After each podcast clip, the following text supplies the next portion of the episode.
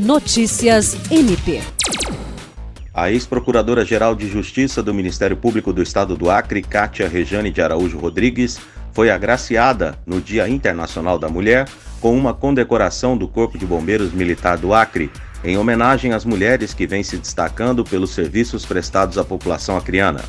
A medalha, intitulada Bombeiro Militar Mulher Acriana, foi entregue em cerimônia realizada no auditório do Memorial dos Autonomistas e reuniu 27 homenageadas.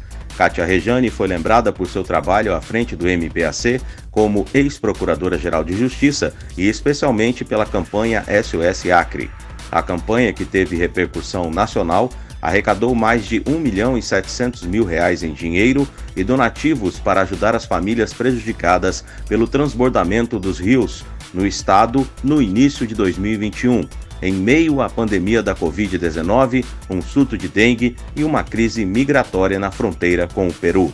William Crespo para a Agência de Notícias do Ministério Público do Estado do Acre.